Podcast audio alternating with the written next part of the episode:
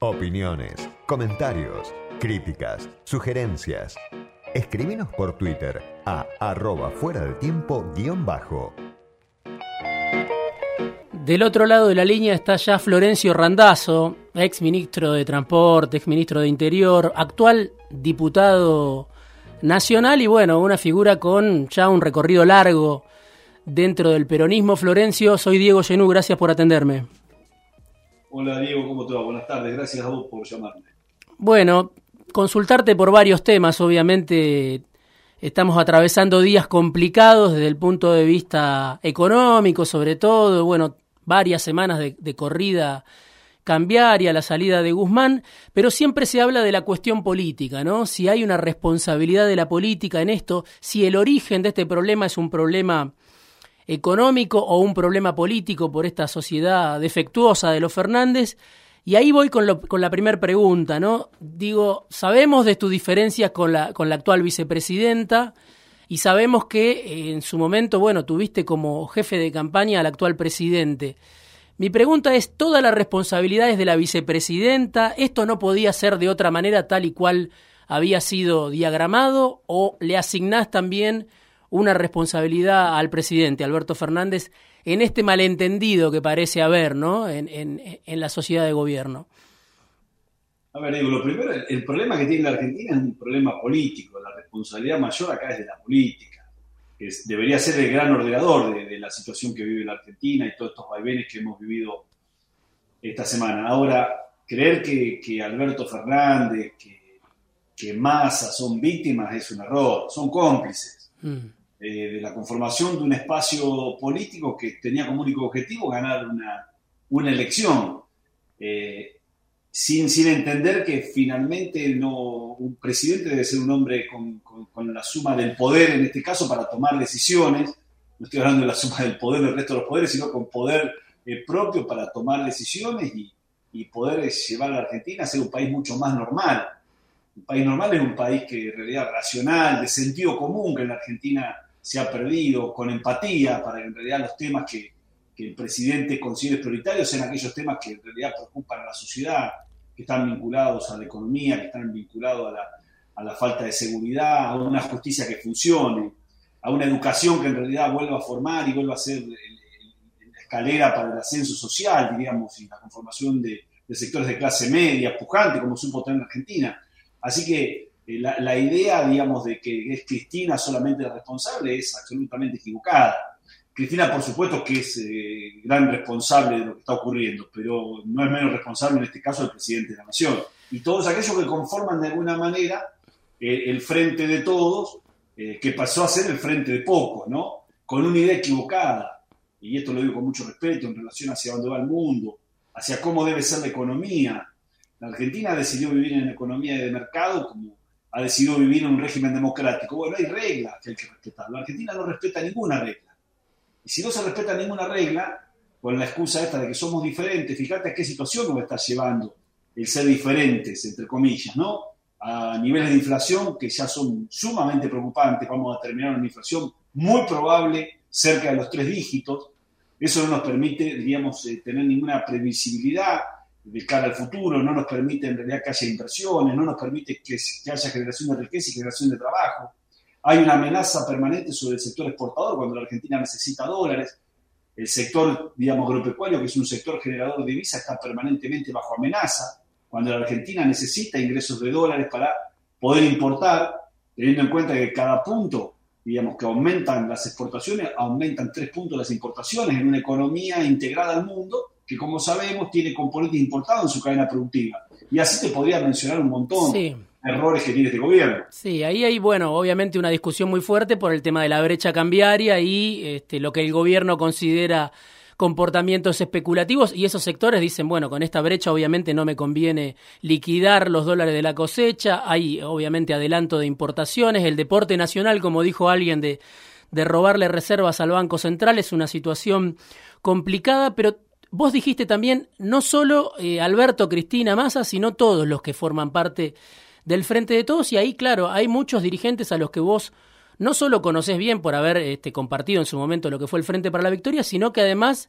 son dirigentes que se alejaron de Cristina en su momento y que te acompañaron en 2017. Obviamente todo el mundo los conoce, hoy son ministros, Zabaleta, Catopodis, bueno, ni hablar de, de Alberto. Digo, ¿cómo ves a esos dirigentes de segundas líneas con los que supongo quizá todavía tenés una, una, buena relación personal, pero ¿cómo los ves en lo político? A los que te acompañaron eh, y hoy son ministros de, de, Alberto, digo Catopodes, digo Zabaleta por ser los, los más conocidos hoy. Primero te, te quiero aclarar una cosa, Diego, que, que dijiste al pasar en relación a la, a la brecha cambiaria. Sí, sí. Eh, la Argentina no es tan diferente a los países de la región. Sí. ¿Está claro? Entonces la idea de, de, estar siempre buscando un responsable ajeno a la responsabilidad propia que tiene el gobierno es un error. Porque lo que estamos haciendo es esquivar la posibilidad de encontrar solución a ese problema. Entonces la Argentina tiene una brecha cambiaria producto de las inconsistencias que, que, tiene la economía. Básicamente, ¿cuál es el problema que tiene la Argentina? La Argentina en realidad nadie quiere tener peso guardado porque el peso se desvaloriza permanentemente. No hay que una teoría conspirativa de millones de argentinos que los que pueden se refugian en el dólar. Entonces, ahí tenés un grave problema, entonces sí empezás a tener un problema vinculado a las importaciones, porque tenés quienes sobrefacturan importaciones a propósito de, estar convencidos que el dólar ya no vale 135 para las importaciones, y aquellos que exportan, que deberían ser beneficiados, en realidad, fíjate, el sector agropecuario recibe un dólar de 135 y a su vez a eso hay que sacarle el 33% de retenciones, por ejemplo, en la soja, después más el impuesto a las ganancias. Entonces, el vez de favorecer al sector que exporta, ¿sí? Eh, terminamos favoreciendo a aquellos sectores que importan, con un mensaje absolutamente contradictorio, cuando decimos que queremos generar una Argentina productiva, que genere valor agregado, mano de obra, y así en multiplicidad de temas. Ver el aumento de precios como una teoría conspirativa de cuatro empresarios es creer que somos diferentes a Chile, a Brasil, a Paraguay. Ahora, Florencio, esos son problemas obviamente que hoy están muy agravados, pero que, podemos decir, eh, sufrieron todos los gobiernos. Los últimos gobiernos, te diría Cristina 2011-2015 tuvo una brecha de 40%, Macri no tuvo brecha, pero tuvo endeudamiento muy fuerte en dólares y ahora vemos esta situación, es decir, que la inflación y la falta de dólares ya eh, podemos decir que afectan al gobierno y a la oposición, por lo menos los que se alternar, alternaron en el poder los últimos 10 años, ¿no? Te va a sonar raro esto, porque eh, con distintos relatos son gobiernos parecidos, Diego. ¿Entendés? Acá eh, lo que se necesita en Argentina es un proceso de transformación serio donde definamos primero qué tipo de Estado queremos. Entonces la discusión no es un Estado ausente como planteaba en la teoría eh, Macri, pero que en realidad, digamos, po eh, po poco se hizo en relación a la transformación del Estado, si uno mira al Estado en su totalidad, o el Estado que todo lo puede, que es el kirchnerismo, donde nada puede finalmente. Entonces definir primero qué tipo de Estado queremos, si en realidad nuestro Estado debe tener prioridad, debe ser la educación, la salud, la seguridad y la justicia, cosa que no funciona ninguna, ¿Entendés? Cuando se habla de un Estado presente, es un Estado que, que, que brinda respuesta a la sociedad, en, en la necesidad más importante que tiene el Estado. Es decir, para no tener un Estado en realidad que gasta más de lo que puede, entonces ese, ese gasto se gasta con emisión, y esto no es de la, de la ortodoxia económica. O emitís o contraes deuda o crear nuevos impuestos. No lo digo yo, si querés lo dijo Bori hace pocos días cuando estuvo en Argentina. Mm. Eh, yo lo vengo, por supuesto, de, repitiendo de hace tiempo. La Argentina necesita generar una nueva ley laboral, no para perjudicar a los trabajadores, sino para incorporar ese 50% que está en la informalidad y eso nos va a resolver otros problemas que son muy importantes, como por ejemplo el déficit de la caja previsional, porque vamos a tener más aportante, aparte, por supuesto, de eh, ponerlos en una situación mucho menos vulnerable a los trabajadores. Porque estar en la informalidad significa no tener vacaciones, no tener hora social, no tener antigüedad, tampoco digamos, poder tener una ley laboral de hace 50 años que hace que hoy solamente de, de la población económicamente activa tenga un 25% solamente bajo condiciones de protección, digamos, laboral. Entonces, digo, estos son los temas que hay que discutir en la Argentina para finalmente resolver los problemas estructurales que tiene. Para eso necesita animarse a llevar adelante acciones que sean realmente transformadoras, terminar con los planes. Se viene diciendo hace tiempo, pero no hay una política para terminar con los planes. Y eso es decisión política yo digo, si la plata que pongo en los planes lo pongo en los empresarios pymes, para que en realidad eso subsidia al trabajador que haga una pyme, y a su vez le quito el juicio, los juicios laborales, para que no tenga un pasivo contingente que haga que en realidad no sepa cuál va a ser su futuro, seguramente vamos a generar cantidades de empleo. Ahora, todo el mundo parece estar de acuerdo. Digo, lo que vos decís, eh, discúlpame, pero eh, fue parecido a lo que. no, digo, pero fue parecido a lo que dijo la vicepresidenta en unas últimas apariciones, que le generó un debate justamente con el movimiento Evita, que en su momento, bueno, te acompañó también, también a vos en, en, 2017, ¿no? Como que todo el mundo dice que no quiere más planes, el tema es cómo generar empleo, ¿no? Es oportunismo. Vos le tenés que preguntar a los que dicen estas cosas cuando tuvieron algún lugar de responsabilidad, qué fue lo que hicieron yo hablo con autoridad. En cada lugar que estuvo transformamos cosas. En enfrentamientos con, con el sector sindical, cuando fue, por ejemplo, con el PCL, con el documento, con la Policía Federal cuando le sacamos el, el, pasaporte, con el gremio de los trenes cuando le pusimos la cámara y compramos trenes nuevos. Hay que preguntarle a cada uno que dice alguna cosa, ¿sabes qué? Deberían hacer ustedes, que en realidad sería interesante, preguntarle en qué lugar de responsabilidad estuvieron y qué, en qué le mejoraron la vida a la gente. Porque para eso hay que tener decisión política y hay que dedicarse a la gestión. Este gobierno, por ejemplo, tiene cero gestión, Diego. Sí. No funciona, entonces no funciona nada. Falta gasoil en el momento en realidad donde sabemos que el sector agropecuario, que es aquel que en realidad genera mayor cantidad de dólares, está cosechando y está sembrando. Eh, digamos, no hay energía, porque en realidad Vaca Muerta, que hace cuántos años que vienen hablando en una obra que sale entre 2.200 y 2.300 millones de dólares, estamos importando este año 6.000 millones de dólares en gas, y así puedo nombrarte hasta las cosas menos importantes, como por ejemplo no poder sacar un pasaporte en tiempo y forma, no tener tarjeta SUBE. Yo te puedo hacer una lista. Ahora, ¿Por qué pasa eso? Porque acá nadie gestiona. Porque la gestión hay un tema, hay un tema en este momento que es justamente el tema de los subsidios al transporte, ¿no? Que tampoco es nuevo, pero que obviamente se ha ido agravando. Hoy tenemos colectivos que están haciendo recorridos más cortos o eh, reduciendo su frecuencia en, en, los recorridos y eso es porque no reciben los subsidios que están reclamando. ¿Cómo se resuelve ese tema? Que, insisto, no es un tema nuevo. También en los subsidios durante el último gobierno de Cristina habían crecido mucho, sobre todo los subsidios que tenían que ver con, con la energía, pero también los del transporte. Digo, ¿cómo lo resolvés hoy, más allá de la discusión pasada? ¿no? Primero, el problema que tiene la Argentina es que tenés que resolver, que es estructural la inflación. Si vos no resolvés el tema de la inflación, el tema del subsidio, ¿sabes cómo se hace, cómo se soluciona? O en realidad le cobrás, en este caso, a quien toma el bondi todos los días o el tren todos los días, o pones plata de subsidio. No hay ninguna otra alternativa, el resto es todo invento. Bueno, ahí José Troilo, por ejemplo, decía tendría que salir 150 pesos el, el boleto hoy. Eh, lo, supongo que lo conoces, el presidente de la Cámara de Autotransporte de Pasajeros. ¿Vos coincidís con eso? Cuento lo siguiente, mirá. En general, en el mundo desarrollado, entre el 50 y el 60% del valor del pasaje lo ponen los estados. ¿Por qué? Porque en realidad es una forma de subsidiar, y sobre todo en los países en vía de desarrollo como el nuestro, al sector más vulnerable, que es aquel que toma el, transporte público. Lo que pasa es que acá, como todo, se ha ido todo distorsionando. Hoy el 99%, 98% es subsidio. Entonces hoy, por ejemplo, las empresas que prestan el servicio de transporte público podrían ser tranquilamente públicas si están financiadas absolutamente por parte del Estado. Nosotros hicimos enormes transformaciones. Primero llegamos a que el, valor del subsidio en la gestión mía sea el 60%, el 40% lo pagaba el pasajero. Y en eso, en realidad, utilizamos algunos instrumentos que fueron formidables, como fue, por ejemplo, la utilización de la tarjeta SUBE, no solamente para el pasajero, sino para controlar qué monto de subsidio era otorgado a cada empresario, sabiendo la cantidad de pasajeros transportados o lo que fue la colocación de GPS en nuestra gestión para controlar el, consumo de combustible.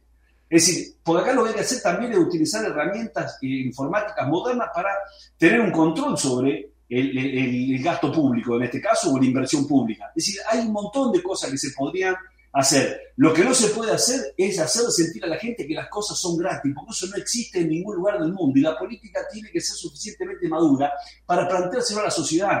Acá en Argentina, primero tiene que resolver el tema de la inflación, porque vuelvo a repetirte, con una inflación de 100%, el aumento del pasaje, como el resto de las cosas, aumenta aproximadamente eso. Entonces, eso o lo subsidias a través de recursos que, por otra parte, también pone el conjunto de la sociedad, o en realidad se lo cobras al usuario.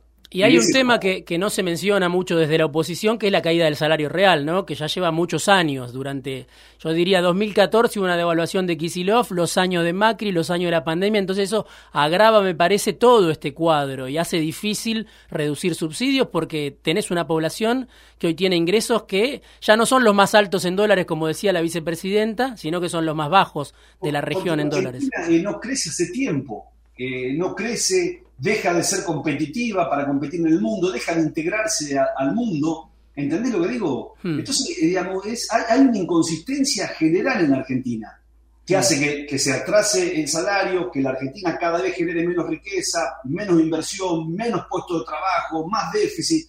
Tenemos que salir de esto. Hay que animarse a salir de esto. Por eso yo cuando te decía que tanto el gobierno de Macri como este son muy parecidos más allá del relato, porque no son transformadores, se sigue haciendo lo mismo esperando otro resultado y eso no va a ser así. Vamos a, profundizar los problemas, de hecho se están profundizando todos los problemas en Argentina.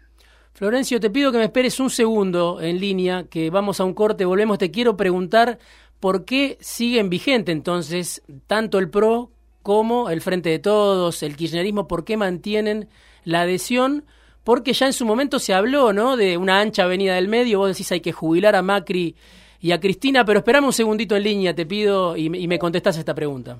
Buena pregunta. Fuera de tiempo. Con Diego Genud. Cinco años. En FM Millennium.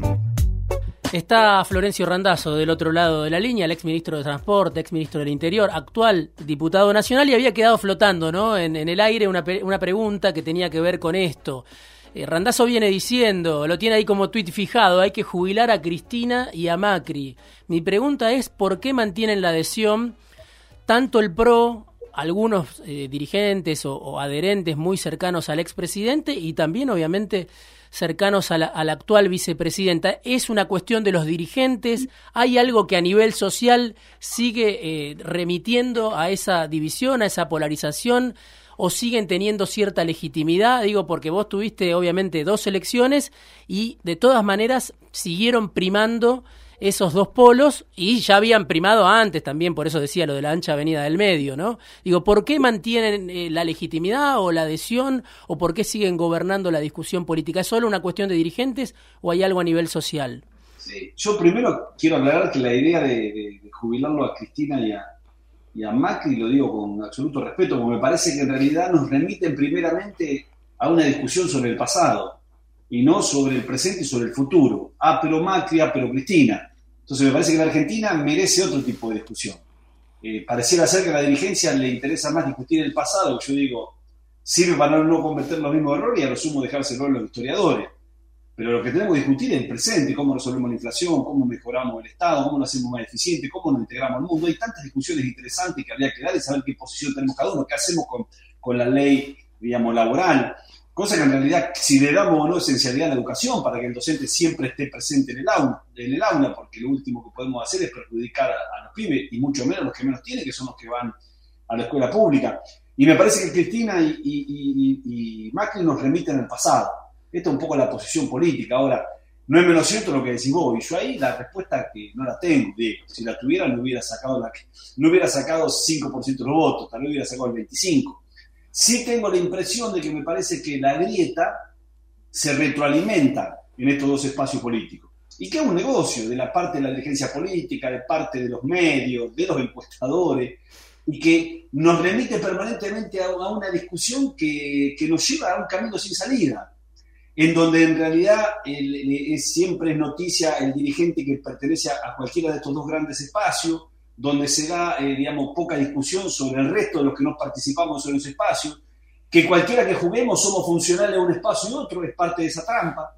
Y a mí me parece que hay que salir de eso. Por eso nosotros estamos intentando generar un espacio nuevo, donde estamos charlando con el gobernador de Córdoba, con Eurtubey, con eh, Monzó, con muchos dirigentes, otros del radicalismo, porque nos parece que la Argentina merece tener otra alternativa. Eh, y bueno, ese es el desafío que tenemos. Ahora, Monzó. Yo me he sentido de alguna manera, eh, no sé si desencantado, pero seguramente eh, no, no, no, no, me, no me he encontrado a gusto con el resultado que hemos tenido. Más allá que tengo una tranquila conciencia, lo he intentado en el 2017, lo he intentado en el 2021, y soy de los pocos dirigentes que en realidad frente a ofrecimientos tan importantes como ser gobernador, ser primer legislador como Cristina, dije que no ¿Por qué? Porque no estoy de acuerdo, porque me parece que están llevando a la Argentina a un país que yo no, creo que merezcamos lo argentino. Y lamentablemente me ha asistido la razón. Este es básicamente mi lectura sobre lo que está ocurriendo. Florencio, ¿hay una posibilidad de un acuerdo con, con Monzó, con Frigerio, con sectores que formaron parte del gobierno de Macri, ellos están dispuestos a, dar un paso al costado. ¿Vos cómo te imaginás eso? ¿Qué les propones a ellos? Sobre todo para los que formaron parte de, la experiencia de Macri en el gobierno, que estuvieron reunidos con vos, como vos decías, bueno, estuvo Pablo Hapkin en algún encuentro que trascendió, Monzó, Frigerio, Urtubey, este, Schiaretti, pero me interesa sobre todo Monzó y Frigerio, que fueron parte del gobierno de Macri. ¿Puede haber una confluencia con ellos en un espacio aparte, decís vos? Nosotros eh, tenemos un montón de, coincidencias.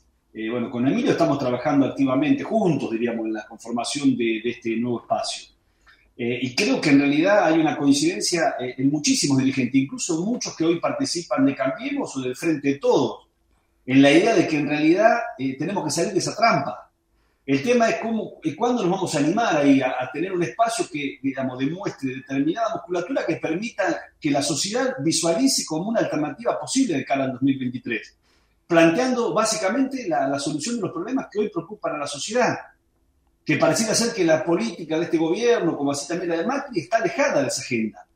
Yo lo veo mucho esto en el Parlamento y, lamentablemente con, con, desencanto, porque veo que hay personas muy inteligentes interesantes de los dos espacios y después se transforman en enormes energúmenos, discutiendo cuestiones banales sin sentido, con agresión y sin, y sin ningún objetivo común. Entonces me parece que es necesario generar un espacio eh, diferente, que pueda tener capacidad competitiva de cara al 2023 para que la sociedad salga definitivamente de la grieta. Esto nos está llevando en una Argentina que por lo menos yo y creo que la mayoría de los argentinos no queremos, no queremos vivir. Florencio, vos, bueno, obviamente tu carrera política empezó a cobrar relevancia a nivel nacional ya cuando estabas con Felipe Solá en la provincia de Buenos Aires, después a nivel nacional este, durante lo que fue el Frente para la Victoria. Y ahora tenemos este frente de todos donde parece que la mayor parte del peronismo está adentro, ¿no? Representado con el regreso de Massa, con el regreso de algunas figuras que te acompañaron, incluso a vos, que hoy mencionaba más temprano. Digo, este resultado del frente de todos, que reúne a todo el peronismo, o a, o a gran parte del peronismo, o a la mayor parte del peronismo en el poder, eh, ¿los platos rotos lo pagan solo los que están en el frente de todos o esto afecta a todo el peronismo, incluso a los que están afuera del frente de todos? Yo creo que afecta a todos. De cualquier manera, yo creo que, y siendo un militante del peronismo muy joven, que esto está muy alejado de lo que, de lo que expresa el peronismo y, de la adhesión que hemos tenido nosotros desde muy jóvenes a una fuerza como el peronismo. El peronismo fue, siempre fue una fuerza transformadora. El peronismo siempre tuvo, digamos, la idea de un modelo eh, productivo, eh, digamos, era una fuerza política donde el ascenso social era parte de, su ADN, eh, donde la educación pública era aquella que nos ponía en la misma lugar de largada a todos, independientemente de las condiciones sociales. Nada de esto representa, el peronismo siempre fue una fuerza de inclusión, esto es de asistencia a la exclusión. Este es un gobierno que en realidad lo que hace es dar planes, no hay más indigno en realidad para alguien que en realidad tenga que estar asistido por el Estado cuando en realidad es un país que está todo por hacer, si lo que debería tener es posibilidad de tener trabajo. Entonces, yo no creo que esto exprese el peronismo. Más allá de que creo, sí, como lo estás diciendo vos, que creo que en realidad, eh, digamos, que, contamina al conjunto del peronismo, independientemente de quiénes están o no en el gobierno, en la cual creo, también me animo a decirte, que hay, digamos, una cantidad de dirigentes que se han transformado en dirigentes absolutamente oportunistas, bucacargo, que no tienen ninguna, eh, digamos, ninguna convicción en relación a, verdaderamente a lo que debería ser la política, que es una herramienta de transformación que debe servir para mejorar la vida de la gente, si no, no sirve la política, no tiene ningún sentido. Schiaretti es otra figura también, ¿no? Importante, con una larguísima trayectoria política de muchos, muchos años, con este, experiencia sin duda en el poder, el último emblema que queda de del cordobesismo, pero ya tuvo también este problema de dar el salto a nivel nacional y a último momento volver atrás. Todos o algunos recordamos que en 2019, cuando ganó la elección, se pensaba que iba a ser el candidato a presidente que podía captar el voto del peronismo de centro, del peronismo no kirchnerista, y dos días después, bueno, salió el, el video de Cristina convocando a Alberto y sabemos cómo, cómo terminó esa historia. Mi pregunta es la siguiente para Schiaretti, para otras figuras que lo acompañan, para esos que hablan de un peronismo moderno, sigue habiendo un problema muy grande que es entrar en la provincia de Buenos Aires, ¿no? ¿Por qué no entra ese otro peronismo a la provincia de Buenos Aires? ¿Por qué no logra hacer pie? Creo que la última experiencia fue la de Sergio Massa en 2013, donde por fuera del kirchnerismo logró un caudal de votos muy importante y, ganó las elecciones. Pero el resto es como que es un peronismo que le habla a otro país, a ese país agroexportador del que vos hablás, pero no puede hablar o no interpela a las mayorías de los conurbanos, sobre todo a los del conurbano bonaerense. Sí, eso es relativo, digo, porque a ver, eh, acá en, la Argentina, si vos mirás la historia de la provincia de Buenos Aires, siempre el presidente puso gobernador, desde Almendari hasta la fecha. ¿Entendés? Gana Vidal, eh, digamos, gana Macri, gana Vidal, digamos, para entender. La única experiencia diferente fue la de Rucau, porque Rucau llevó dos listas a candidato a presidente. En una la llevaba Eduardo Dualde y en la otra lo llevaba a Caballo y termina ganando, que en aquel momento a, Fernández eh, Mejide. Sí. Eh, la idea es no solamente, digamos, cuando la sociedad decide en algún momento, sobre todo en las elecciones intermedias, digamos, votar otra cosa, lo ha hecho, no, no con masa, lo ha hecho con De Narváez en el 2009, ganándole nada más ni nada menos que a Kirchner. Sí. Hacía dos años que había dejado de ser presidente y había terminado con una imagen positiva de más de 70 puntos. Después estuvo, bien decías vos, el, triunfo de Massa en, en 2013, 2015 eh, gana Vidal, 2017 gana Bullrich. Es relativo la idea de que el peronismo es invencible. Si, los gobiernos no hacen bien las cosas en nombre del peronismo, la gente termina votando en contra. Entonces yo creo que hay una enorme posibilidad de que independientemente del partido político al cual algunos quieren apropiarse, digamos, eh, eh, va a haber un resultado diferente si somos capaces de conformar una fuerza política diferente que tenga alguna posibilidad de tener un resultado favorable en la elección nacional. Entendiendo que para mí la elección del 2023 va a ser una elección, eh, digamos, similar al del 2001, donde va a haber, digamos, cuatro cuartos. Esa es, eh, mm. me parece, la, nuestra visión en relación al futuro. Independientemente, me parece que lo que tenemos que estar preocupados son por los temas que hoy preocupan a los argentinos y bueno, todo el aporte que podamos hacer en eso, bienvenido sea. Sí, eh, no me refería al, peronismo invencible ni, eh, ni, al peronismo kirchnerista invencible, sino que, digo, cuando pierde, pierde con el macrismo o pierde con De Narváez generalmente o con expresiones que claramente tienen que ver con el, con el antiperonismo, ¿no? por eso distinguía el caso de Massa.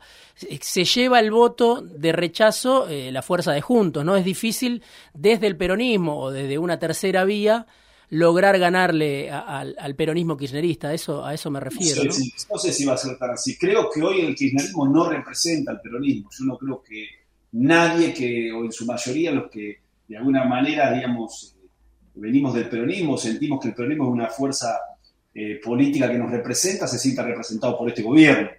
Eh, me parece que estamos frente a un escenario que es de, una conformación diferente. De cualquier manera es un desafío ese, ¿no? si somos capaces o no de formar una fuerza nacional que tenga una representación fuerte en la provincia eh, de Buenos Aires, una provincia muy complicada, muy compleja, donde, digamos, aquellos que tienen los, los gobiernos ponen recursos en función de sus intereses partidarios, pero bueno, esas son las reglas de juego, lamentablemente. Por eso mismo vemos cómo han trabado, por ejemplo, la ley de boleta única en el Senado Nacional, que no se entiende cuál es el argumento, salvo aquel que le da mayores ventajas competitivas con respecto a, a su oponente, ¿no? Que tiene menos posibilidad de, tener 32.000 fiscales en la provincia de Buenos Aires, que tiene menos posibilidad de reponer boletas permanentemente, que tiene menos posibilidad de imprimir padrones. Pero bueno, independientemente de todo eso, por encima de todo eso está la voluntad de la sociedad. Que creo que, lo, último, porque me estoy, me estoy quedando sin tiempo y me, me, quedaron muchas preguntas, pero lo último que te pregunto es qué hay que esperar de, de tu acuerdo con Schiaretti. Vos estás hablando con Schiaretti, puede haber novedades eh, eh, en el mediano o corto plazo. Estás hablando de manera eh, continua. hay una diferencia con las conversaciones que por ahí tenían en otro momento. Puede haber algo que, que, surja en este momento, que es un momento obviamente de, de, mucha incertidumbre y quedan muy lejos, parece, las elecciones todavía. Sí, estamos, primero estamos hablando de los temas que en realidad son tiene que ver con, la agenda diaria y la preocupación que todos tenemos de, cuál, digamos, va a ser el, tránsito de este gobierno en el año y medio que le queda. Eh, y en eso lo hablamos tanto con, con, con como con Urtubey, con Emilio Monzó, con Haskin, con Mónica Fein, porque el socialismo también abona la idea de, de este nuevo espacio. Es decir, y estamos hablando, acabo de tener una reunión recién con el ex intendente de, Mar del Plata, con Pulti, así que estamos también trabajando con el vecinalismo. Bueno, es un desafío el que tenemos por delante. Sabemos que no, no, es sencillo, pero creo que es necesario para la Argentina que haya un espacio político que abandone definitivamente la grieta y que podamos discutir cuáles son los problemas que en realidad tiene la Argentina y cuáles son los, las posibles soluciones a esos problemas. Y creo que es posible eso, que la Argentina tiene todas las posibilidades, absolutamente todas. Hablaba con un empresario hace pocos días eh, que tiene inversiones no solamente en Argentina, sino en, en, varios lugares del mundo, y me decía, mira, la Argentina es una tierra de oportunidades por el litio, por vaca muerta, por el desarrollo del sector agropecuario, por el biodiesel, entonces, digamos, uno siente una enorme frustración porque dice, ninguna de, esos, ninguna de esas oportunidades la estamos aprovechando. El gasoducto no lo tenemos, así que Vaca Muerta, que, tiene, que puede producir no solamente para la Argentina, sino para el mundo, eh, digamos, funciona media. Eh, el biodiesel cambiamos el año pasado, la Cámara de Diputados, eh, el, Parlamento, digamos, bajó el corte del biodiesel, en vez de la 12% de, en este caso, de, de, de aceite de soja, lo bajaron al 5%, sin prever que íbamos a tener dificultades incluso para abastecer a, digamos, de, al mercado interno de gasoil. El sector agropecuario vive bajo amenaza cuando un sector que tendría que tener digamos, un horizonte de previsibilidad para invertir eh, digamos, eh, cada día más eh, en, una, en, en, un sector que tenemos enorme competitividad, tenemos escala, tenemos posibilidad de exportar al mundo. Entonces me parece que tenemos la obligación de generar un nuevo espacio y eso es lo que estamos haciendo. Florencio, te agradezco mucho este rato en fuera de tiempo. Hacía rato que queríamos charlar, así que te agradezco la amabilidad y seguramente más adelante volveremos a comunicarnos. Muchísimas gracias a vos, Diego. Florencio Randazo, ex ministro del Interior, ex ministro de Transporte, actual diputado nacional, bueno, contando cuál es el proyecto de su espacio, los encuentros, las conversaciones con otros sectores, en especial con Schiaretti. Habrá que ver qué hace de cara al 2023 Florencio Randazo.